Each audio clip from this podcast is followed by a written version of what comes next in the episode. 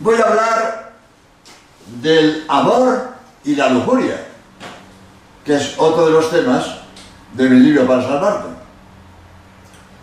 Voy a ver que no es lo mismo amor que lujuria. Aunque nos repiten a todas horas, nos quieren hacer creer que son iguales. Identifican el amor con la lujuria. Son dos cosas distintas. Y se dicen, hacer el amor. No. Eso no es hacer el amor. Eso lo haces con una prostituta y no la amas. A la prostituta no la ama nadie. La paga y en paz. Me decía a mí una prostituta, padre, qué vergüenza. Me encuentro por la mañana el hombre que ha estado conmigo en la cama por la noche y ni me saluda. A la prostituta no la ama nadie. La paga en paz. ¿A qué quiere decir hacer el amor? ¡Mentira! Eso no es hacer el amor, es otra cosa. El amor es distinto. Voy a leer la definición de Aristóteles que hizo del amor. En mi opinión, es discutible, pero en mi opinión, Aristóteles es el mayor talento de la humanidad, en mi opinión. Me voy a alargar, pero voy a decir esto que le diera a. Lo que ha progresado la humanidad en medicina, en astronomía, en, electrónica, ¿qué tiene que ver la medicina que estudian hoy nuestros estudiantes en la Facultad de Medicina con la medicina de hace dos mil años? ¿Qué tiene que ver la astronomía que hoy sabemos con la astronomía de hace dos mil años, que tiene la informática que hoy sabemos con la electrónica de hace dos mil años. Aristóteles hace dos mil años escribe un tratado de lógica y no ha sido superado. Y el tratado de lógica de Aristóteles de hace dos mil años sigue hoy vigente en nuestras facultades de filosofía. Y las leyes de los silogismos que hizo Aristóteles siguen hoy vigentes de todo razonamiento filosófico. Aristóteles no ha sido superado en la historia de la humanidad. Por eso digo, Aristóteles, el mayor talento de la humanidad, en mi opinión. Pues, ¿cómo define Aristóteles el amor? Muy interesante. Dice Aristóteles, Amar es buscar el bien de la persona amada. Aristóteles. Tanto amas cuanto buscas el bien de la persona que amas a una costa de sacrificio. Nunca amar es usar a otra persona en tu propia satisfacción. Nunca es amar tú usar a una persona como objeto para tú desahogar tus instintos. Eso no es amor, es egoísmo. Amor, Aristóteles. Dice Aristóteles, amar es buscar el bien de la persona amada. Y hay un, un escritor francés, se llama Huast, que en un libro tiene muy bonito, vamos, una idea que me gustó, por eso la copio en mi libro para salvarte. Está muy bien dicho. Dice Quast, si te extasías ante su belleza, eso solo no es amor, es admiración. Si sientes palpitar tu corazón en su presencia, eso solo no es amor, es sensibilidad. Si ansías una caricia, un beso, un abrazo, poseer de alguna manera su cuerpo, eso solo no es amor, es sensualidad. Pero si lo que deseas es su bien a costa de tu sacrificio, enhorabuena, has encontrado el verdadero amor. La misma idea de Aristóteles, pero expresada con belleza por este escritor francés que se llama Quast. Pues voy a leer unas cuantas ideas sobre esto. Los novios deben tratarse íntimamente, pero en este trato íntimo no han de permitirse ciertas confianzas ni intimidades exclusivas del matrimonio. Una frase, no la tengo aquí, la digo en otro sitio, pero me acordé la voy a decir.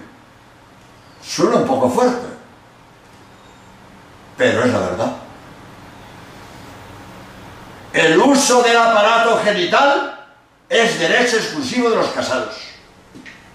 Lo digo en otro sitio. Gozar del aparato genital es derecho exclusivo de casados en el matrimonio. Lo digo en otro sitio. Los novios no tienen derecho. Quiero que lo diga en otro sitio. Los novios tienen que esperar a tener derecho.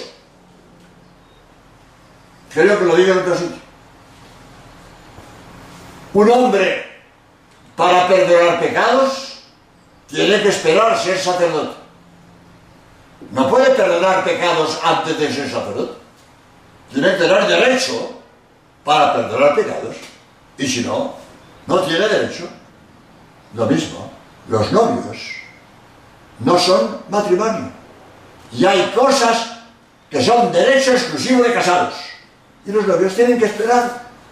A veces cuesta trabajo, pero hay que esperar. No tienen derecho. No tienen derecho. Aunque hoy esté de moda, bueno, las cosas no son buenas por ser frecuentes. Una cosa puede ser muy frecuente y ser mala. Las drogas son muy frecuentes y son una ruina. Y que sé yo, los secuestros y las violaciones y son muy frecuentes. Y no por eso son buenas. Las cosas no son buenas por ser frecuentes. Son buenas o malas objetivamente. Y los novios tienen que esperar al matrimonio para tener derecho. Y las relaciones sexuales prematrimoniales son una ruina. Después diré, bueno, lo digo de antemano por si acaso no se me olvida después. Si Dios la prohíbe, es porque es malo. Dios no prohíbe lo que es bueno. Si Dios prohíbe las relaciones sexuales prematrimoniales, son malas. Aunque esté de moda, aunque lo haga mucha gente, si Dios la prohíbe, son malas. Que Dios es Padre y lo que busca es nuestro bien. Por eso los novios deben ser discretos en sus manifestaciones de amor, si no quieren manchar sus relaciones de pecados. No puedes permitirle a tu cariño muchas cosas que él te pide con fuerza. Es necesario que aprendas a llevar tu noviazgo con la austeridad que exige el Evangelio. Es muy importante que te propongas firmemente llevar tu noviazgo en gracia de Dios. Eso será atesorar bendiciones del cielo para el matrimonio. En cambio, si siembras de pecados el camino del matrimonio, puedes esperar con confianza que Dios te bendiga después. En los muchísimos casos de matrimonios desgraciados, con graves problemas, he tenido curiosidad de preguntar cómo les fue en el noviazgo. Hasta ahora, ni un solo caso ha desmentido esta ley inexorable. Fueron noviazgos con grandes descuidos morales, con enormes lagunas en su preparación. Que tus relaciones sean cariñosas, pero castas. Que tus manifestaciones de cariño sean limpias. Todas las condescendencias que tengáis en el noviazgo con la pasión impura han de redundar tarde o temprano en perjuicio de vuestra verdadera y perdurable felicidad. Cuando unos novios viven un amor sucio, después les amarga.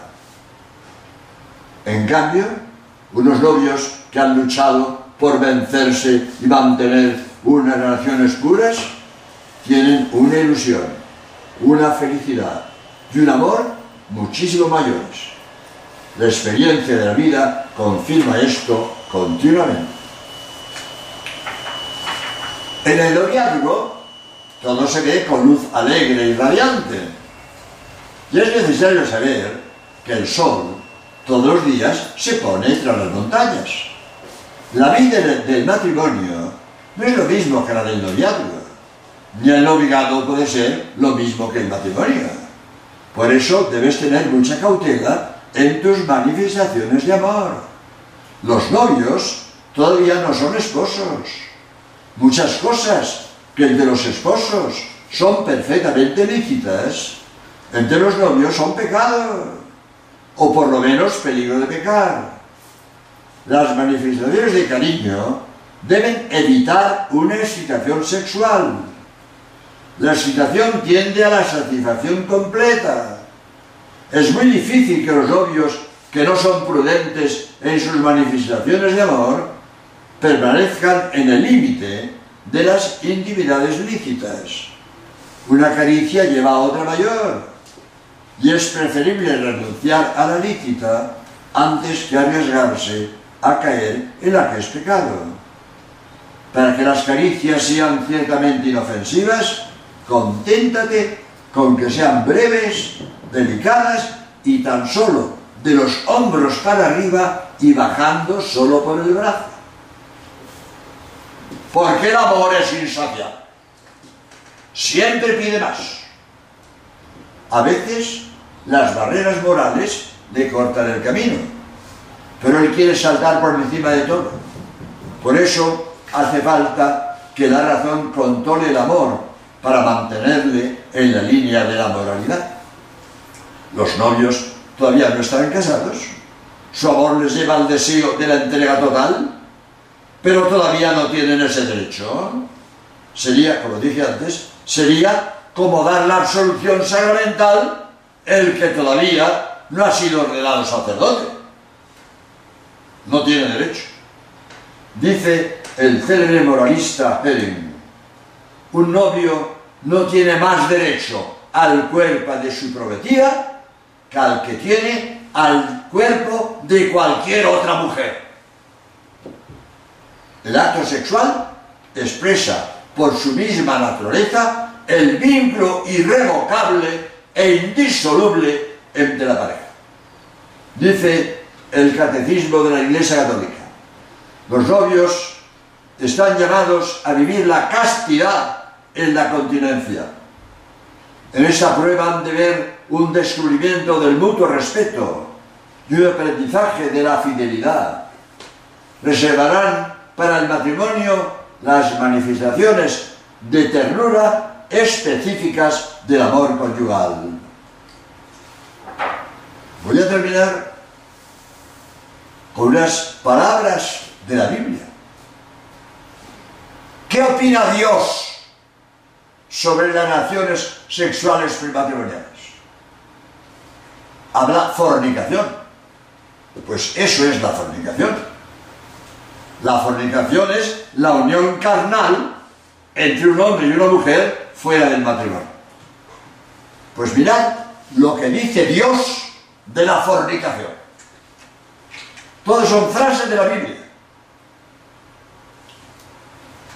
El cuerpo no es para la fornicación. Huid de la fornicación. Absteneos de la fornicación. Esta es la voluntad de Dios, que os abstengáis de la fornicación. Los que practican la fornicación no heredarán el reino de los cielos. Los fornicarios no entrarán en el reino de los cielos. Dios condenará a los fornicarios y a los adúlteros. Los fornicarios se irán al infierno. Palabra de Dios. Tenedlo en cuenta. Hasta otro día.